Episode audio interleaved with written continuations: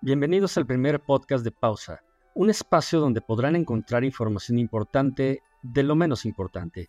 La idea es que pasen un buen momento, se desconecten del mundo un rato y la pasen bien con temas interesantes de cine, música, televisión, deportes y estilo de vida, siempre con la visión de expertos que quieren hacerles pasar un rato agradable. Y para estrenar este podcast contamos con una madrina de lujo para platicar de un tema que seguramente será de su interés, ya que ha estado por meses y más en las últimas semanas por todos lados, en redes sociales, conversaciones, medios de comunicación y un largo etcétera.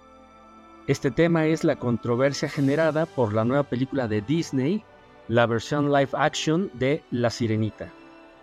Así que sin más le doy la bienvenida a una muy buena amiga de hace ya muchos años, Dolly Malet, quien es periodista, escritora y crítica de cine que ha trabajado para varios de los más importantes medios de comunicación en México. Dolly además es autora de los libros Silvana, la verdad de, y en particular de dos que todo amante del cine debe leer, que son Mordiendo manzanas y besando sapos y Tu galán de película. Pero quiero que sea ella quien nos platique acerca de estos libros, un poco de su carrera y con quien entraremos en detalles un poquito más adelante acerca de nuestro tema de hoy. Muchas gracias y bienvenida, Dolly. pues muchas gracias, Jorge. Un honor estar aquí. Como tú dices, ya tenemos muchos años de amistad por estarnos encontrando en funciones, en premieres, en entrevistas, en junkets, etcétera, etcétera. Y pues hemos platicado de un sinfín de temas, así que yo feliz de estar aquí contigo platicando. Y pues bueno, mis libros, que por cierto fuiste a la presentación de ellos y tú los leíste y tal. Eh, pues el primero no nos, ahí sí no nos conocíamos. Este, esa es una novela, eh, como lo que le dicen Young Adult, ¿no? Que es como para jóvenes. Esa se llama Silvana, la verdad de. Esa ya está fuera de edición. Y era una novela de un diario de una niña eh, de entre sus 15 y sus 17 años. Esa me la editó una editorial que se llama Plaza y Valdés. Eh, después eh, pasaron, pues no, no tantos años, porque ese lo escribí cuando estaba yo en la universidad. Eh, y después, Mordiendo manzanas y besando sapos fue mi tesis de universidad. Fue mi tesis de licenciatura y fue es la historia de la mujer a través de las películas de Walt Disney, empezando por la pregunta si Disney nos había influido para mal o para bien, si nos había creado expectativas equivocadas de la vida, o nos había enseñado cosas acerca de cómo defendernos en la vida, etcétera, etcétera.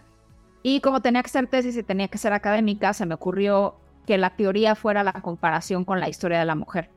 Entonces ahí aprendí muchísimo precisamente de, teorías del género del siglo XX eh, y fui comparando a cada princesa o cada película con lo que sucedía en ese momento en Estados Unidos y para ver si estaban retratando lo que estaba sucediendo o si estaban proponiendo valores, que es una pregunta que nos seguimos haciendo el día de hoy, ¿no? Eh, eso fue Mordiendo Manzanas y Besando Sapos. Y después, eh, debido a que escribía acerca de las princesas de Disney, afortunadamente la gente me pidió que escribiera de los hombres. Y no quise escribir de los príncipes o de los héroes de Disney porque sentí que ya los había mencionado en mi libro anterior, me parece repetitivo entonces, más bien quise hacer unas entrevistas de preguntarle a los hombres todo lo que las mujeres siempre les hemos querido preguntar y no nos atrevemos. Y eh, pues así fue como a ti no te entrevisté porque mi, mi target eran solteros.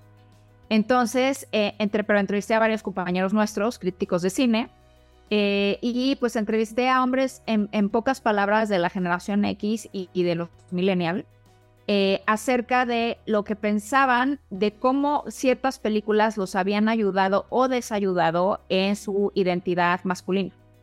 Y este es tu galán de película y es como para esclarecer los mitos masculinos que tenemos las mujeres eh, con arquetipos cinematográficos que ellos mismos describieron como que les ayudaron a, entender su masculinidad, ¿no? Eh, y ese es el tercero. Y o sea, no es libro per se, pero lo pueden encontrar en Amazon, es este, mi tesis sobre el cisne negro que escribí, eh, la de Darren Aronofsky. Entonces, este, pues son esos, esos son los libros que he escrito. Como se podrán dar cuenta, creo que no hay mejor experta ahorita o mejor persona que Dolly para hablar de lo que, de lo que quiero que platiquemos. Y vamos a entrar en materia. Se acaba de estrenar el famoso live action de la sirenita de Disney. Eh, como bien lo sabes, ha causado muchísima controversia por muchas razones que igual ahorita iremos analizando, a ver qué tan ciertas o qué cierto no hay en toda esa controversia que se ha generado. Pero quiero empezar por algo. Eh, la Sirenita, la versión animada de 1989, pues está considerada un clásico de, la animación. Eh, y además fue la película que representó el famoso renacimiento de Disney que llevaba pues por lo menos una o dos décadas de capa caída, con productos pues que no tenían nada que ver con sus eh, clásicos de antaño, tipo La Cenicienta o Pinocho o Blancanieves, etcétera. Llega la Sirenita, llega con otra, con otro estilo, con otra propuesta, apuestan también por el, por el musical, igual ahorita hablaremos un poco del, del poder también que tiene la música en la Sirenita, de lo que hizo Alan Menken. Pero vamos, la, la Sirenita fue pues un parteaguas, ¿no? Porque eh, se estrenó en 1989 y de ahí vino una sucesión de, pues, de joyas que hizo Disney, ¿no? Como eh, La Bella y la Bestia, Aladdin, El Rey León, eh, Pocahontas, Hércules, El Forobado en Notre Dame. Y fue ese renacimiento que tuvo Disney que, lo llevó, pues, insisto, a, salir de ese marasmo en el que estuvo durante un buen tiempo. Hablando de la sirenita, la original de 1989, ¿tú qué nos puedes decir? ¿Por qué crees? Y yo sé que esto también pues lo abordaste en, en uno de tus libros. Pero ¿por qué crees que tuvo este éxito y, qué significó, digamos, para la generación, pues de, ahora sí, que cayó en esos años, ¿no? De 1989 para acá. Pues eh, de entrada, Jorge, lo que mencionas de la época oscura de Disney fue la época oscura porque murió Walt Disney. Esa es la razón. O sea, muere Walt y a partir de ahí la empresa se queda huérfana. No saben qué hacer, perdieron a su líder, perdieron al que les decía si estaba bien algo, si estaba mal algo, eh, y se quedaron como auxilio, socorro, ¿qué podemos hacer? Y entran en esta etapa que eh, sí se le llama la era oscura, em, en la que deciden reciclar muchas cosas, que es como si es una pena. Y ves, ahorita ya hay muchísimos videos de YouTube que puedes encontrar donde se nota que agarraron la animación anterior y calcaron encima, o sea, ya habían perdido la creatividad, por decirlo, y nada más eh, le cambiaban la cara a los personajes, pero los movimientos eran los mismos, etcétera, etcétera. O sea, ya no estaban teniendo creatividad. Es muy, muy evidente, sobre todo con Robin Hood. Robin Hood es una calca de, sobre todo, muchas escenas de Blancanieves, este, etcétera, etcétera. Entonces, em, también pensaron que era más fácil hacer películas de animales y dejaron hacer películas de humanos entonces tenemos muchas películas como Bernardo y Bianca, que eran ratones, este, El zorro y el sabueso, Winnie the Pooh, eh, todas donde realmente los protagonistas, el, el Caldero Negro, o, sea, el Caldero Negro sí son humanos, pero, o sea, tienen como muchas películas que son, eh, digamos, eh, animales, ¿no? Y el mismo Robin Hood la, la, decidieron hacer con puros animales en lugar de ser con personas, etcétera, ¿no? Entonces, pues sí, Disney era como ya se había quedado como, pues, este, para muchas generaciones que, o sea, que crecieron, que crecimos ahí, ¿no? O sea, era una época que no, Disney no, cero era esplendor. O sea, el, esplendor de Disney lo veíamos de películas que ya habían pasado, pero cuando se estrenaba algo en el cine, no era ninguna maravilla, ni ningún éxito, ni nada, ¿no? Y efectivamente en 1989 La Sirenita cambia eso. Y es que es muy interesante que es una princesa la que lo hace. ¿no? O sea, se atreven a volver a poner a una mujer como protagonista, cosa que desde 1900, o sea, bueno, no, estoy diciendo 65 porque ahí es donde es este el libro de la selva y tal, pero en realidad la última princesa había sido la Bella Durmiente, que es de los 50. Entonces, o sea, tenemos que son tres décadas que dejaron pasar sin una mujer protagonista. O sea, como que les, les, les daba mucho miedo porque sí es verdad que cada vez que eh, estrenaban una princesa tenían como este conflicto de tiene que superar a la anterior. y era muy difícil hacer eso. O sea, porque si eran tres princesas súper icónicas que siguen siendo clásicas, eh, que siguen siendo... Eh, Blancanieves, por ejemplo, es una de las 100 películas más importantes de la historia. Está considerada así, seguidas siendo considerada así. Eh, la Bella Durmiente es una de las consideradas más estéticas, etcétera, etcétera. Cenicienta es la que hizo la estructura de la narrativa de Disney. O sea, son películas que marcaban una pauta y por eso son tan importantes. Entonces, yo creo que se fueron esa por la por la cuestión fácil de irse por el animalito y tal. Y cuando cambia todo el equipo de producción después de 20 años, un poco más de 20 años desde que murió Disney, y ya es gente totalmente nueva, o sea, la, la empresa da un vuelco enorme es cuando deciden, no, sí, regresemos a las princesas, regresemos a los cuentos originales, que no, no iban, o sea, lo que te digo, decir, solo a Hueso, Bernardo y Bianca, eso que no eran cuentos clásicos. Y aquí es cuando deciden regresar a la esencia de Disney, ¿no? Que, que para mi gusto, que luego hablaremos de eso, ahorita se está perdiendo. Pero bueno, regresan a la esencia de Disney y eh, entonces deciden hacer la sirenita y pues eh, como que yo siento que es eso, eh, gracias a que se regresa a la esencia de Disney y no es que le hayan perdido el respeto, al contrario, con mucho respeto vuelven a tomar esa esencia, la gente lo agradeció mucho y por eso respondió tanto. Y independientemente de que sí, la música de Alan Menken fue un hit y lo sigue siendo, o sea, es gran música toda la que hacía Alan Menken en toda esa época del Renacimiento eh, y, los dibujos fueron, o sea, como no fueron novedad, no son novedad per se, pero sí se distinguen de los anteriores un poco. Eh, muy colorida, este, eh, y bueno, yo más bien abarco en, mi libro lo que refleja como mujer la sirenita a diferencia de las otras, ¿no? Pero a nivel éxito creo que tiene que ver mucho con que regresaron a tomar la esencia de Disney con, con el respeto debido y dijeron, esto era lo que nos daba éxito, ¿por qué no lo hemos hecho? Sí, creo que, y si no mal recuerdo, en esa época una de las cabezas de Disney o la cabeza principal era Jeffrey Katzenberg, ¿no? Él, él, fue el que propició esta, este volver a los inicios, digamos, de Disney. Se armó de un buen equipo, un gran equipo de, animadores. Incluso La Sirenita fue de las primeras películas animadas que empezó a usar esta animación 3D hecha por computadora, ¿no? Con ciertas eh, secuencias de Úrsula, si no mal recuerdo. Y el punto es que además de todo esto, o sea, de la parte artística, eh, de la música y del colorido eh, y de la historia, creo que Disney también se atrevió en su momento a hacer algo con Ariel que, pues, creo que no se había visto hasta ese momento, que era un poco, no quiero usar la palabra sexualizar a Ariel, pero sí mostrar una princesa pues más rebelde, ¿no? De, las típicas princesas que eran, eh, no sé, eh, Cenicienta o Aurora o Blancanieves, ¿no? Que eran, que eran, no sé, a lo mejor como muy modositas, o sea, quizá muy pues, por la época en la que fueron hechas. Eh, pues Ariel era ya un adolescente prácticamente de los 90, ¿no? rebelde, un, un tanto que vivía su sexualidad. Vaya, igual ahorita que hablemos de la, versión de live action, vamos a ver cómo incluso hasta en la ropa esta nueva versión pues es diferente, ¿no? De la de, aquella animada.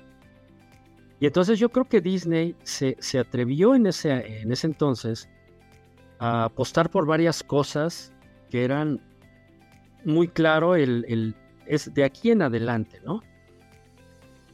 Principalmente sí el asunto, creo yo, de esta eh, pues de esta rebeldía que no era usual, ¿no? O sea, los, los abuelos que, que, vieron pues, Blancanieves y todas estas, supongo que cuando vieron a Ariel eh, en esta versión, dijeron, pues, ¿de qué se trata, no?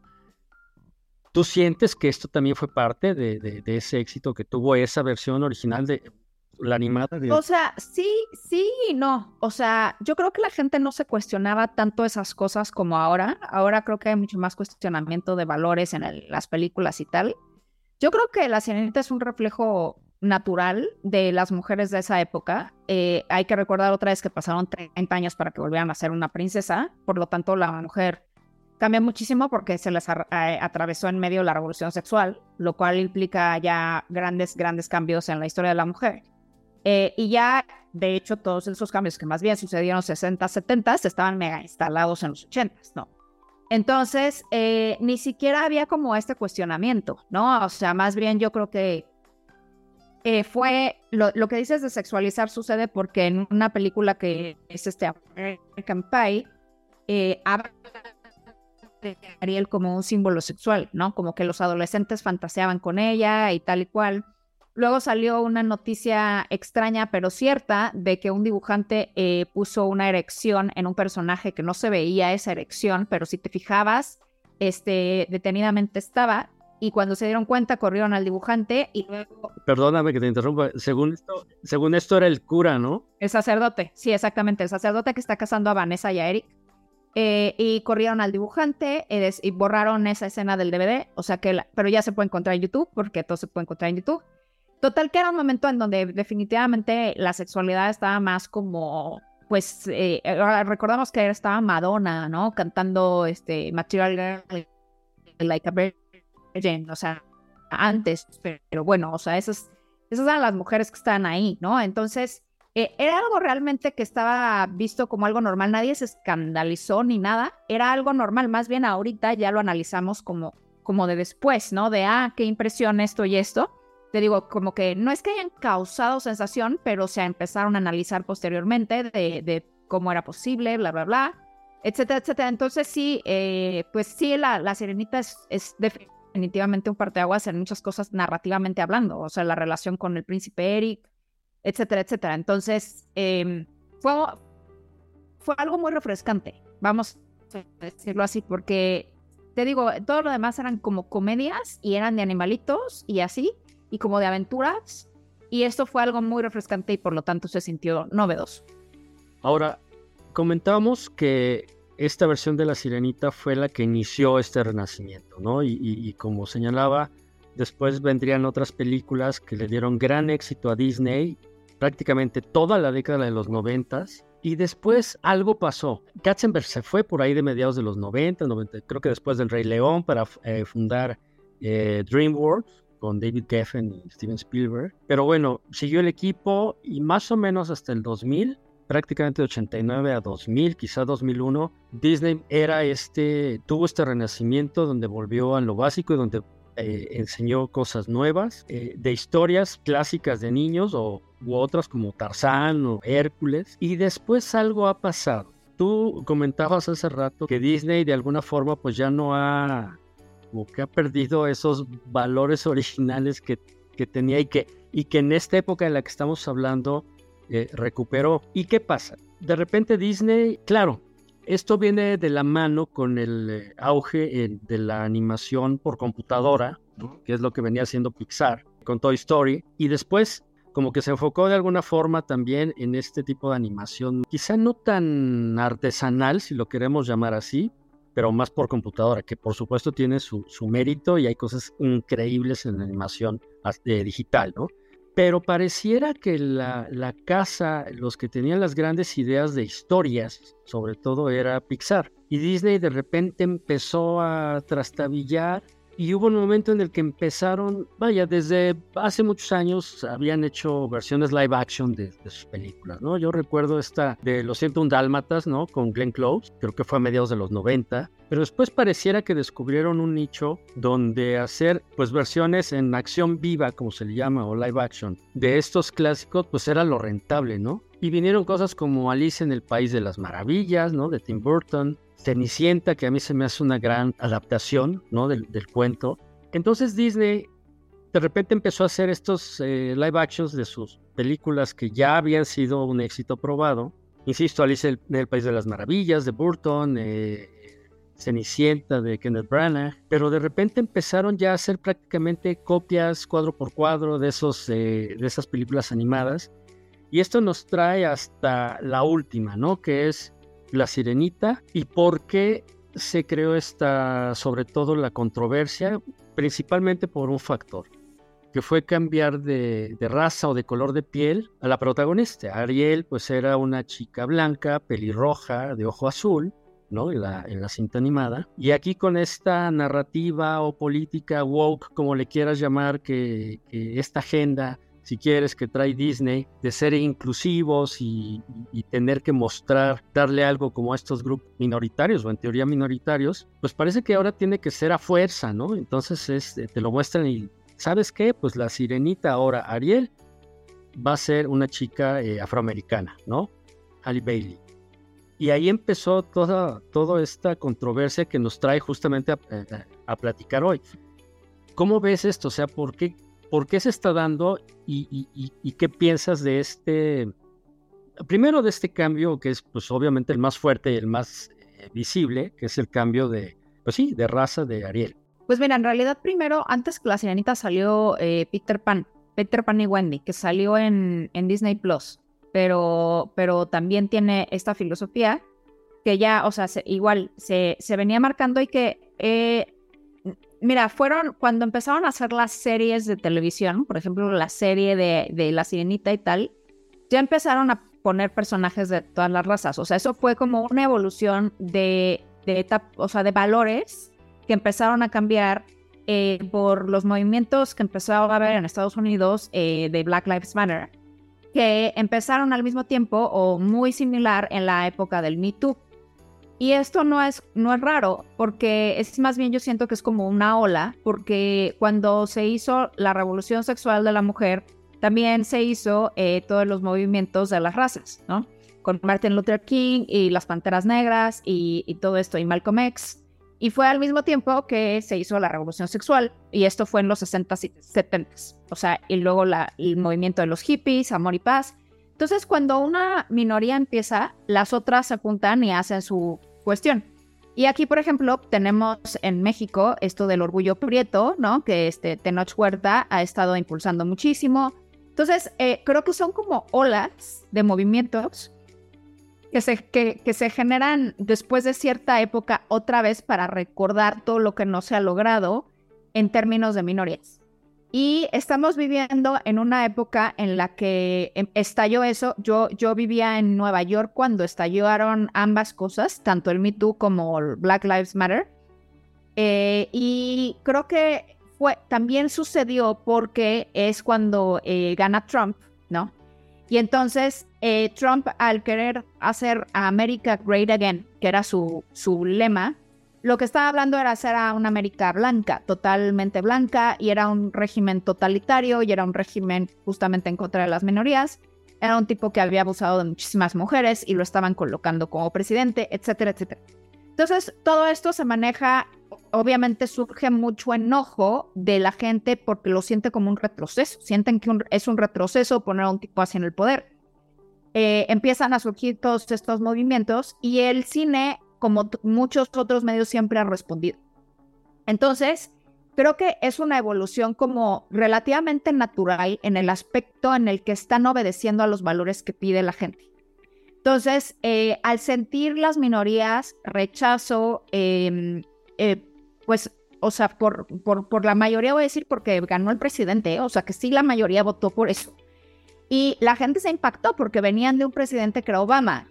Entonces, el cambio fue brutal, pero hay de esos cambios tan brutales eh, que es cuando surgen otra vez los movimientos activistas. Entonces yo creo que Disney se une a esto. De hecho, Disney ha sido muy polémico, no nada más por esto, sino eh, porque Disney sí se ha mostrado como una empresa em, eh, como eh, progresista, es la palabra que quiero usar, progresista. Y hay mucha gente conservadora que está enojada con, con pues, la filosofía progresista de Disney, ¿no? la, la filosofía progresista del LGBT, etcétera, etcétera. Y hay gente que todavía está, que además está todavía más moderna, por decirlo, más progresista, que está enojada porque Disney no pone todavía personajes, por decirlo, LGBT en sus caricaturas, que sí ha puesto. Hay toda una historia de personajes LGBT, pero obviamente no visibles, ¿no? O sea, son como lo que se les llama queerbait y cosas así que están escondidos, este, que tienes que saber, etcétera, etcétera. Y se pregunta la gente cuándo ya va a haber uno, o sea, visiblemente LGBT pero luego los hay y la gente se asusta y se enoja y entonces no quieren ver Buzz Lightyear, etcétera, etcétera. Entonces, es, es muy complejo porque tenemos que entender que Disney es un negocio y es un negocio familiar. Entonces, eh, no implica que nada más puedan decir, ah, vamos a progresar con los valores de época, eh, porque no, o sea, sí se les estaría hablando a los niños, pero ¿quién lleva a los niños al cine? Los papás. Y muchos papás, eh, pues curiosamente, yo diría curiosamente, porque esos papás son los que crecieron con la sirenita de los que estamos hablando, muchos todavía están espantados de los cambios que hay, no quieren eh, pues eh, afrontarlos o aceptarlos o tomarlos y entonces eh, están un poco en contra de Disney, ¿no? Entonces se han quejado de los valores nuevos de Disney, etcétera, etcétera. Y pues por ahí va la polémica, creo que tiene que ver con eso. Y es un estira y es un estira y jala porque pues Disney quiere avanzar en ciertos temas, pero si los, o sea, los principales clientes no los aceptan, tiene que ser una negociación a una negociación de un eh, tira y jala otra vez. Y creo que con Halle Bailey, aunque hubo mucha, al principio mucha hate, vamos a decir, eh, de, varias personas, eh, Disney ahí se mantuvo firme y dijo, no, esta es mi filosofía ahora y se, ahora sí que se amuelan todos. y lo hizo, para mi gusto lo hizo muy bien porque lo avisó con una anticipación impactante. O sea, lo avisó esto hace, antes de la pandemia. Eh, que era, o sea, llevan tres años anunciando a Halle Bailey.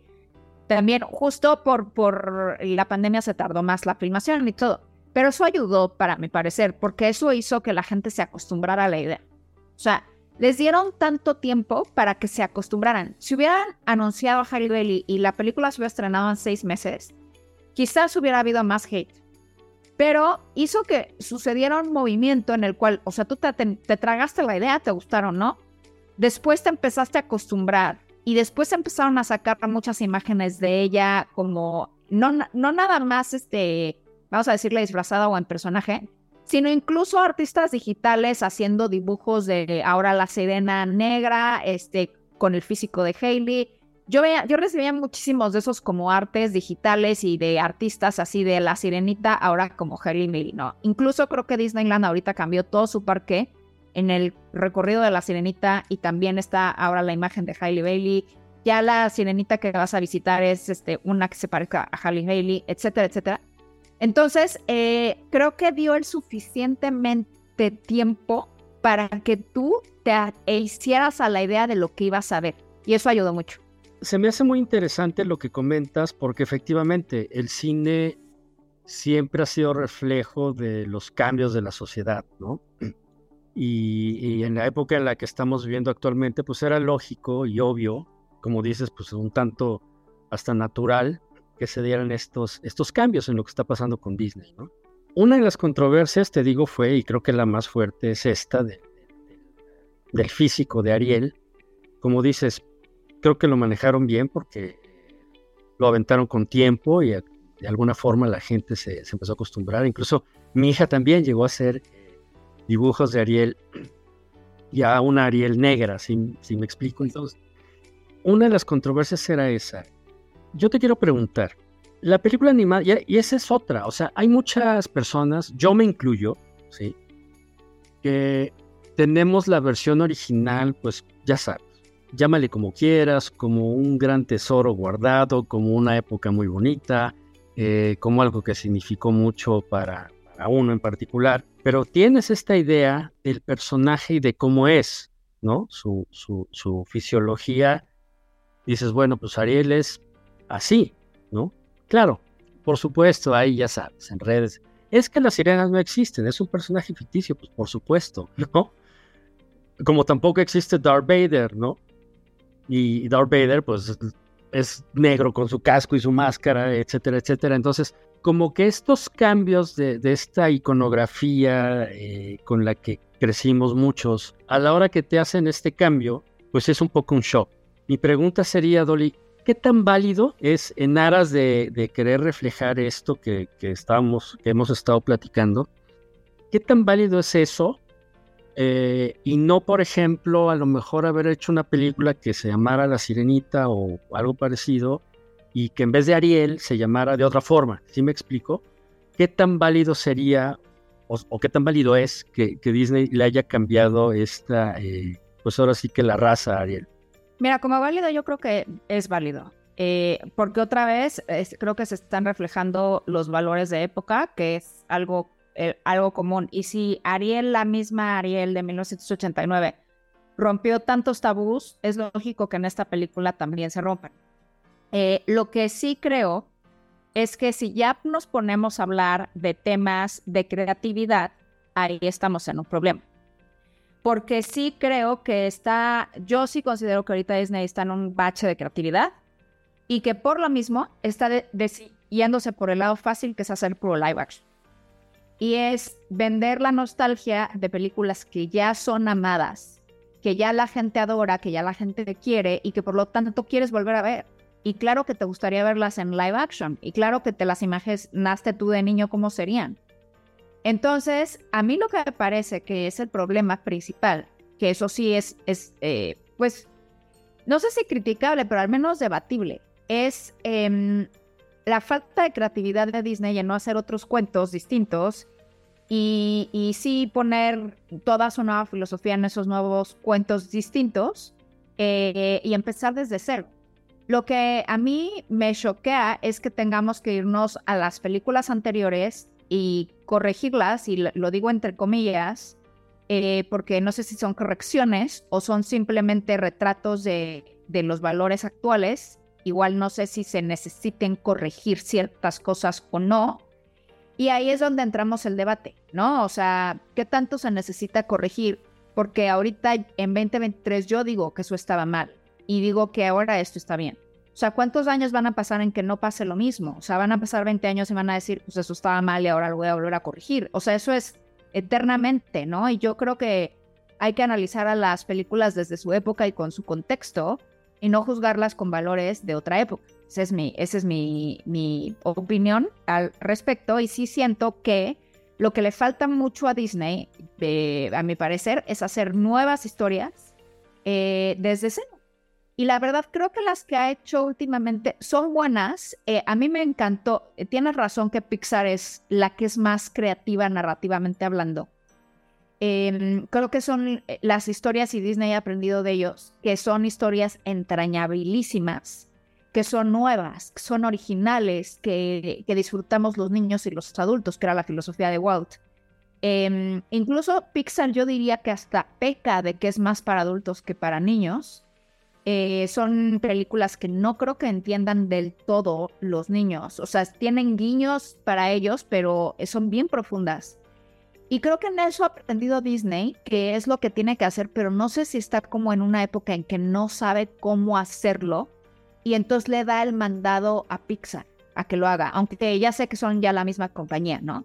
Pero bueno, de últimamente, mira, yo te puedo decir que a mí Turning Red, que es de Disney, me pareció buenísima. Eh, y no tan original porque a mí curiosamente Jorge me recordó mucho al Cisne Negro, este, eh, y también tiene el conflicto de, del pleito con la mamá que ya se venía manejando en Brave, ¿no? En Valiente, que es también es de Pixar, ¿no? Entonces, em, como que no es que sea original en ciertas cosas, pero está muy bien contada. Eh, me parece que sí te causa muchas emociones, que sí abre muchos temas. Pero repito, otra vez, una, una película que fue muy original, que tuvo temas muy interesantes, causó polémica otra vez, ¿no? O sea, y según esto, el tema era que se hablaba de, la menstruación en la mujer y se hablaba abiertamente de esto. Yo creo que ese, es, es este, un pretexto. Yo creo que lo que realmente levantó ámpulas es que se trataba de una niña que cuestiona a su mamá. Y eso como papás, tú llevas a tu hija y cómo se lo explicas, ¿no? O dices, le están dando ideas para que ahora venga y me cuestione a mí todo, o cosas así. Yo creo que de ahí viene justo como el temor de los papás, porque Disney se está volviendo muy confrontativo con la autoridad. Eh, y em, eso los asustó. Ya ahorita, justamente en La Sirenita, eh, están regresando al anterior. O sea, es mucho más confrontativa la Sirenita de 1989 en relación a Tritón y Ariel que esta. O sea, es, entonces siento que ya escucharon a los papás y dijeron, no, y no podemos perder ese público Vuelvo a mencionar Disney, finalmente es un negocio y quién paga a los papás. Entonces les tienen que dar gusto al final y al cabo. y eh, se nota, al menos en las sirenitas, donde yo lo veo, un regreso a, ok, no, ya no vamos a poner tan rebelde a la gente ni tan confrontativo. Sí, sí, sí lo es, porque Ariel 89 es mucho más rebelde. Ella ya salía a la superficie desde antes. Aquí nunca ha salido hasta que es el naufragio. Aquí obedece a su papá, en la otra no lo obedece. Las confrontaciones con Tritón son mucho más fuertes en la de 1989, es mucho más rebelde.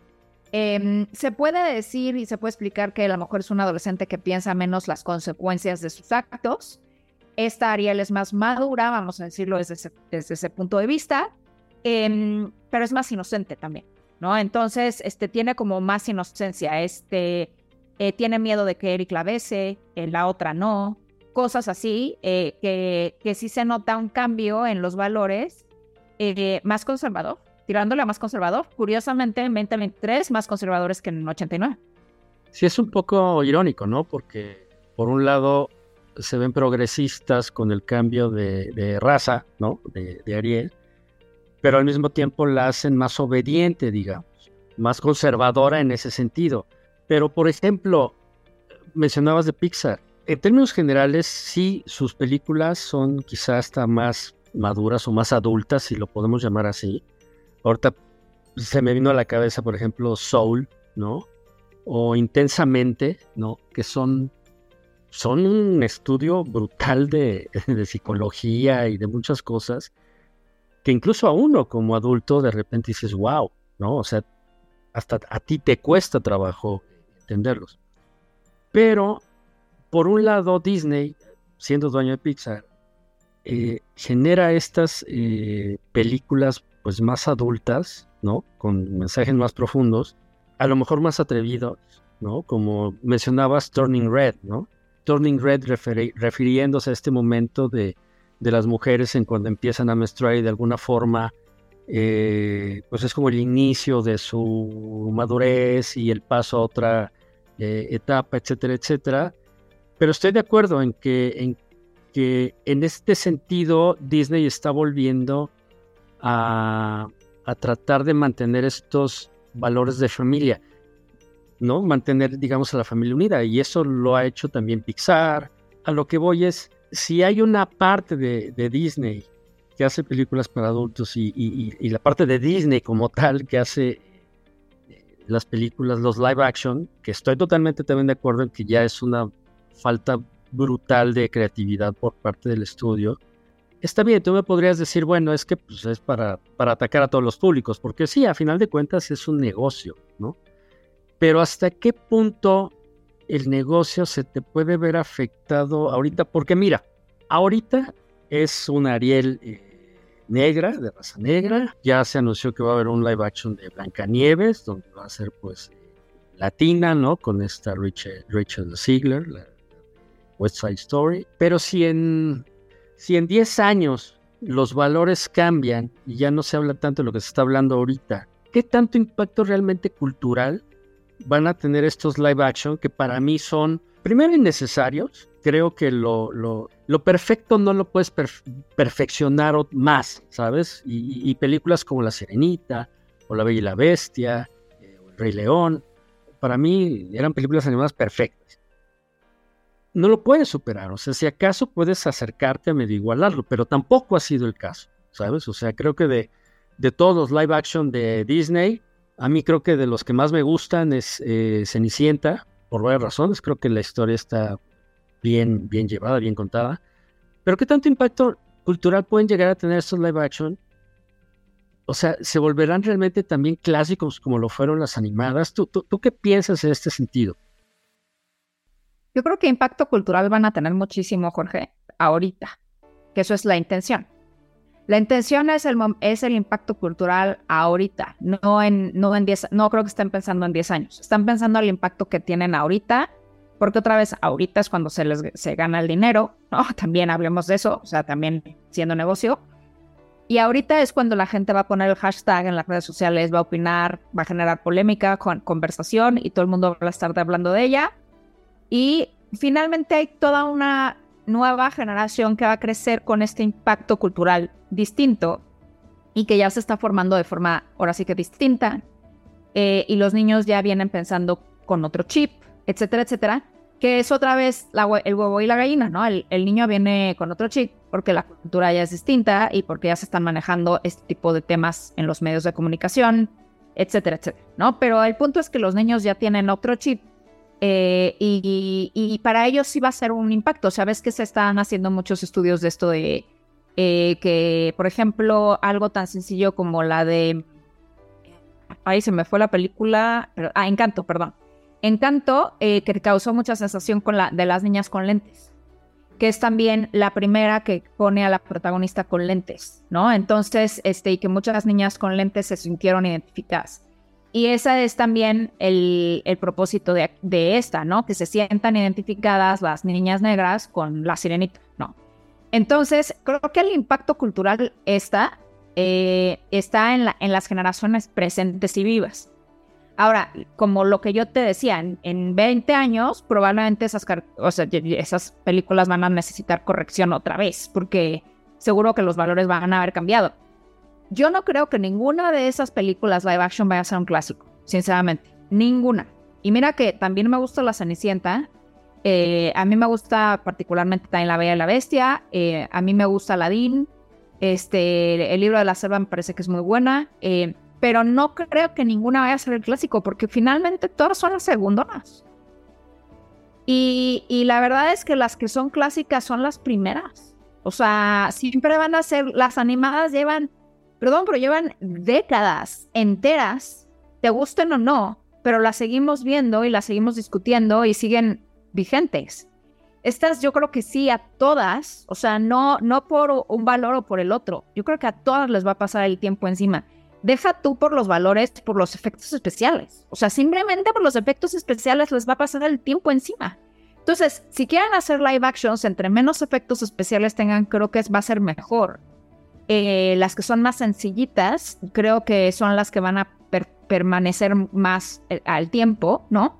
Em, pero no sé, por ejemplo, para mí que el Rey León, eh, no, a mí no me gustaron los especiales del Rey León, me parecen horribles.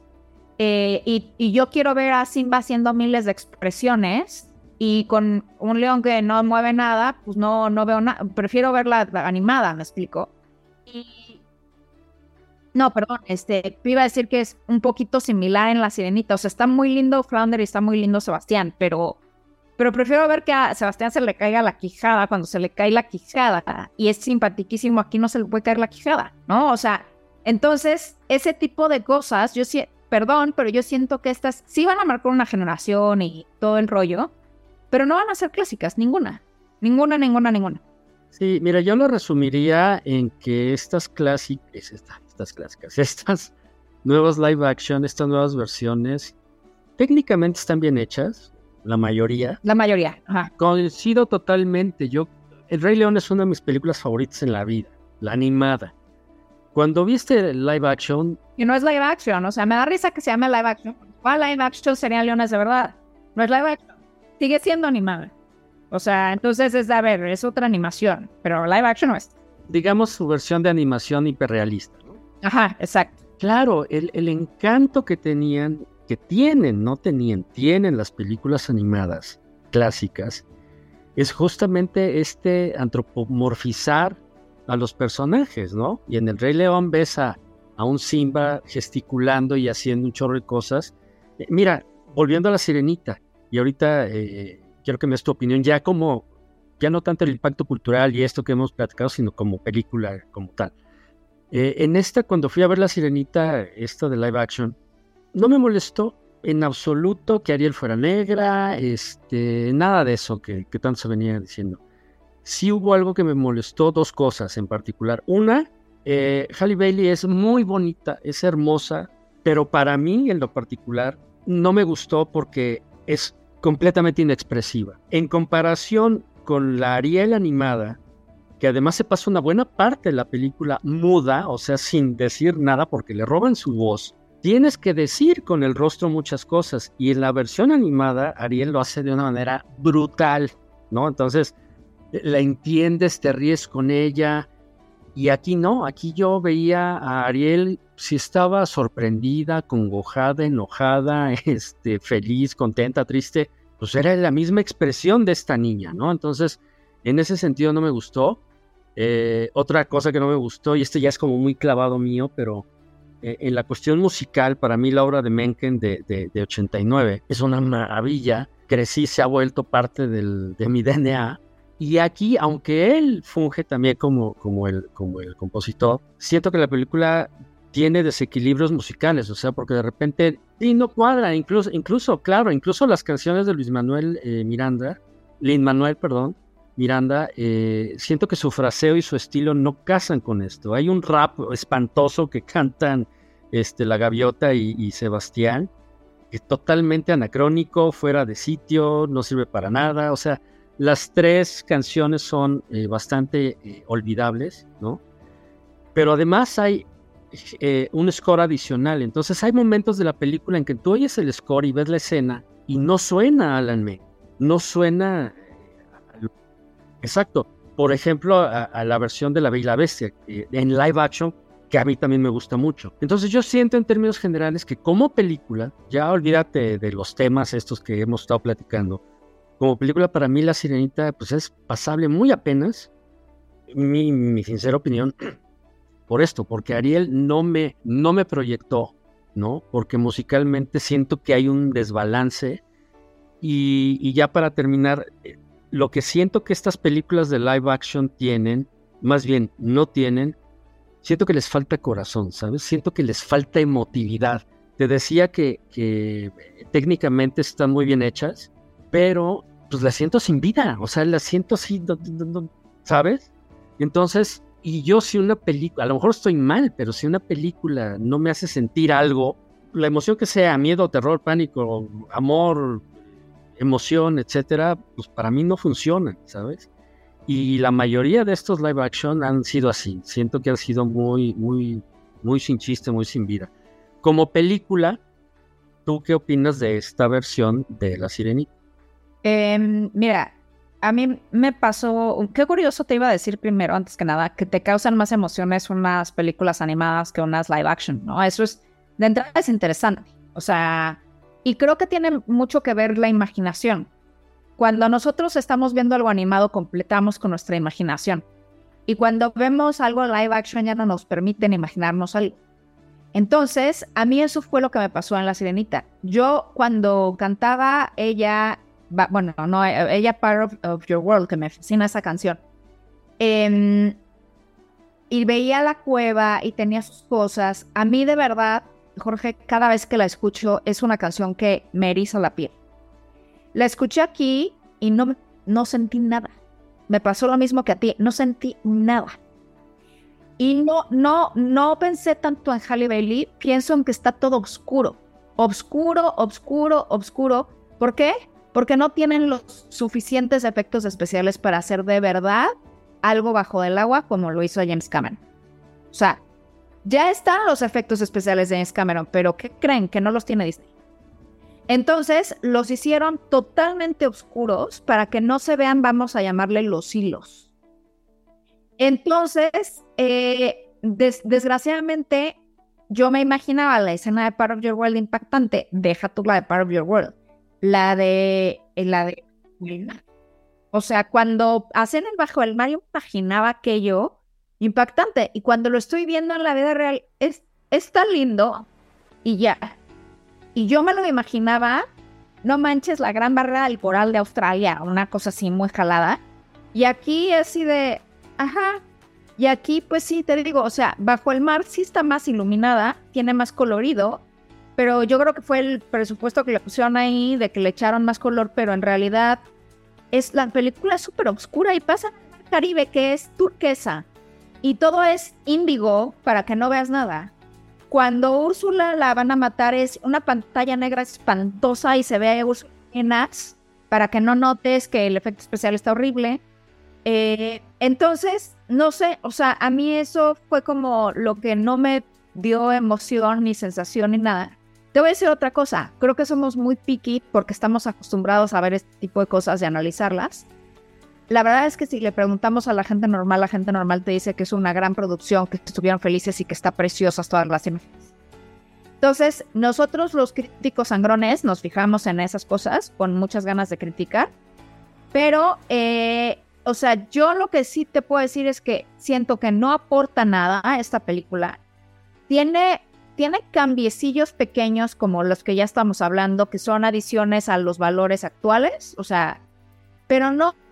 Lo mejor de la película es 1900, es lo que yo digo, lo mejor de la película es lo que ya estaba escrito en 1989. Todo lo que se añade no es mejor. O sea, las canciones de Manuel Miranda las puedes quitar y no pasa nada, nada, nada. Son, a mí Manuel Miranda, lo digo aquí, eh, en exclusiva para ti, me parece alguien totalmente sobrevalorado. Eh, creo que tuvo un One Hit Wonder que es Hamilton. Y todo a partir de ahí lo, pues, lo colocaron en una de genio y yo no le he visto nada así que yo diga, wow. Ni Mary Poppins la hizo bien. Bueno, yo sentí que pasó el totalmente desapercibido haciendo Mary Poppins. Eh, In the Heights fue una película de lo más gris y X en la vida. Y las tres canciones que puso aquí, grises y X en la vida. Entonces, nada de lo que me aumentaron estuvo mejor. Está bien, está bien todo. Están bien los actores. Para mí está bien Harley Bailey. Están bien todos los actores, me gustaron. Nada, nada me impactó de actuación, nada me impactó de personaje, nada dije, Dios mío, qué impresión. Todo está bien simple, plain, me. Así.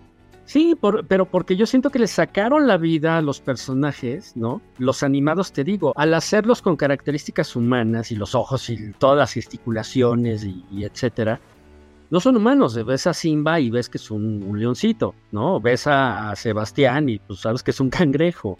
Es que, mira, no podría hacer esa analogía porque hay gente a la que sí le gustó más esta película repito, o sea, si hay gente que, o sea, no es una opinión unánime la que estamos diciendo aquí, hay mucha gente a la que le encantó esta película y que piensan que mejoraron la de 89, ¿no? Y pues bueno, cada quien dirá, lo que pasa es que en mi eh, percepción, esas personas, uno, no se acuerdan bien de la 89, dos, la malinterpretaron, porque dicen muchas cosas como que Ariel dio su voz por Eric, eso no es cierto o sea, Ariel desde Part of Your World ya está cantada y está especificada. Dice que quiere subir a la superficie antes de conocer a Eric. Antes de conocer a Eric. Eric es un pretexto. E, Eric es eh, un, un en un, es un empujón para por, por fin de verdad hacerlo. Pero eso está estipulado desde 1989. O sea, no es que estén cambiando algo y volviéndolo más feminista. Nada que ver.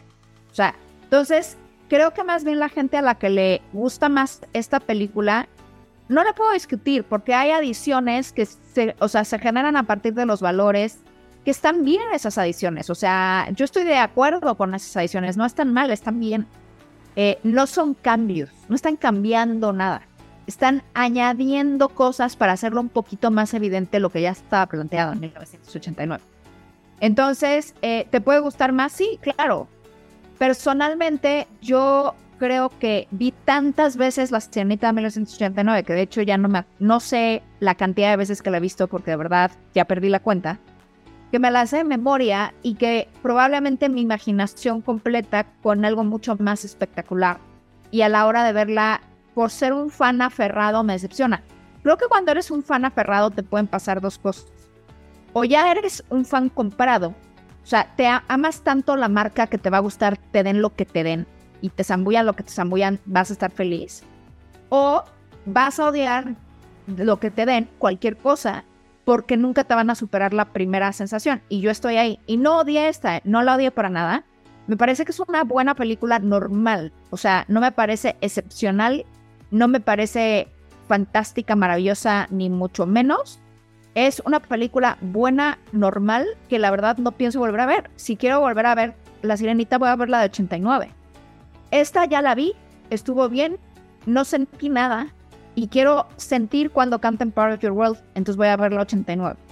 ¿Por qué siento ahí y no siento acá? No sé, también puede ser psicología mía, ¿no? También puede ser que, yo conecto con mi infancia con la otra y aquí ya no. No sé, mil cosas. El punto es no siento que esta realmente haya aportado algo verdaderamente impactante o, con, o, impresionante a la de 89. Esa es mi conclusión. Creo que esto lleva como conclusión a lo, a lo, que dices, ¿no? No son películas, los live action, que vayan a, pues, a volverse clásicos. No están aportando realmente nada nuevo, ¿no? son productos bien hechos a secas, porque tampoco ninguna maravilla, como lo mencionas en La Sirenita, hay muchas cosas oscuras y la parte de cuando matan a Úrsula no se ve nada, ¿no? Este, eh, con canciones que no aportan nada ni al personaje ni a la trama y creo que nomás sirvieron para alargarla y hacerla 40 minutos más, ¿no? Y para ir cerrando, yo quería eh, platicar contigo porque me interesaba muchísimo tu opinión acerca de esta controversia y, de todo esto que hemos estado platicando de, la sirenita y de Disney en general y de las películas animadas, porque sí siento que estamos viviendo un momento en cuanto a Disney y en cuanto a creatividad alarmante.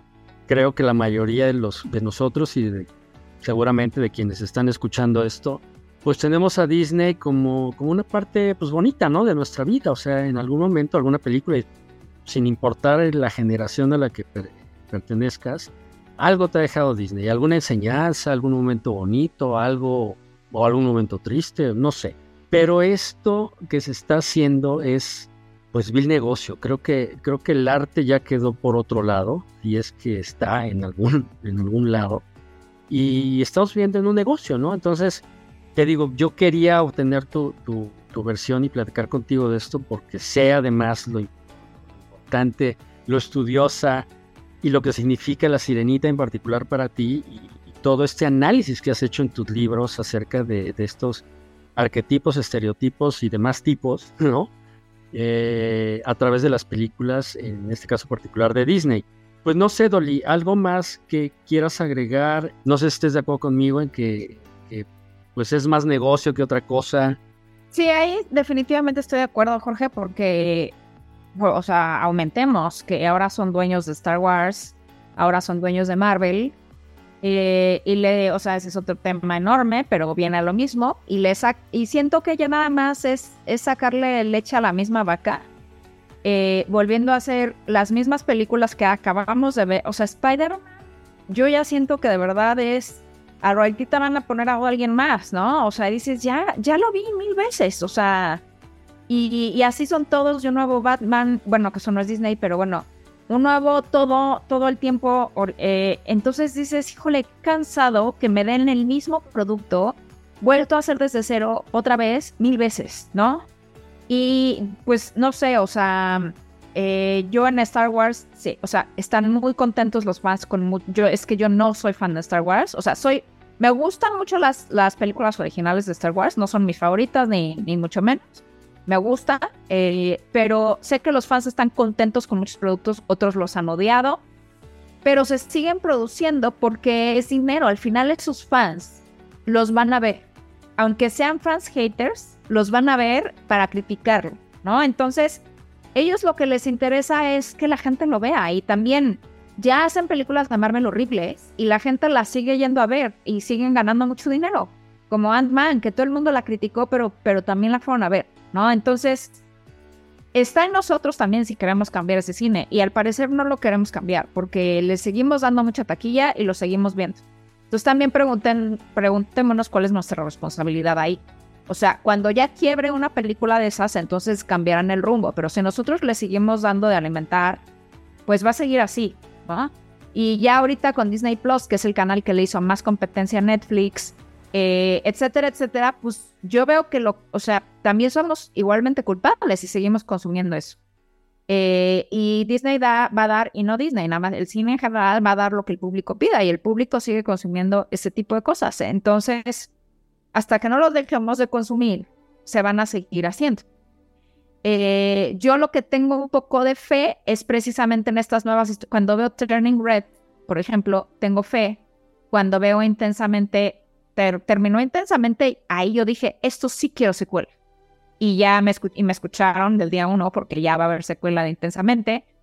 Y así, pero cuando ya empiezan a hacer Frozen 4, híjole, me da coraje porque Frozen también es de mis películas favoritas, la amo. Pero el hecho de que ya hagan dos, tres y dices, híjole, no, o sea, ya no pueden haber otros personajes o cómo, ¿no? O sea, como que se agarran de algo que tuvo éxito y lo exprimen y siento que lo pueden echar a perder. ¿no? Y eso es un, es un problema. Entonces, pues eh, eso sí es, sí es triste. Yo sí veo que está como en una especie de crisis ahorita Disney. Em, tengo fe en ciertos productos que sacan, pero no son todos. Tenemos que ser selectivos. No, porque obviamente hay mucha gente que nada más quiere otra vez exprimirle la leche a la misma vaca y sacan y sacan cosas y, y consumiendo. Entonces, eh, no sé, sí creo que hay falta de creatividad.